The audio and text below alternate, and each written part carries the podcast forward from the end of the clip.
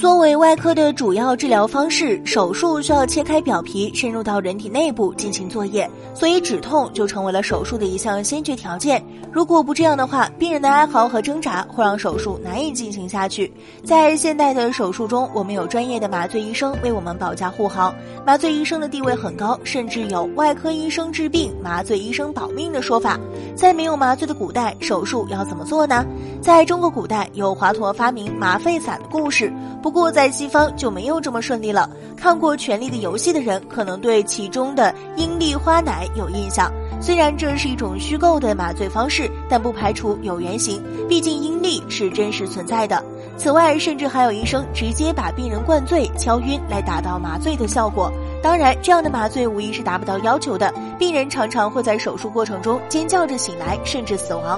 拿破仑战争时期，让拉雷被认为是现代军医的先驱。拿破仑说他是我所知道的人中最善良的一位。据记载，在法俄战争中的一天，拉雷曾在二十四小时之内进行了二百次截肢手术，算下来平均每七分钟一场，速度堪称恐怖。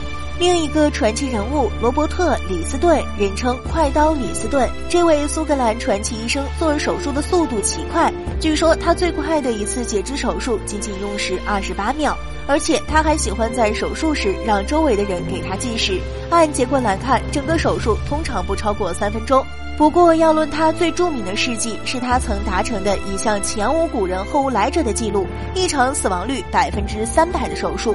据说有一次，他给病人截肢，由于他切得太快，一不小心把助手的两根手指切掉了，导致助手失血感染而死；又一不小心把病人的生殖器切掉了一部分，导致手术失败，病人感染而死。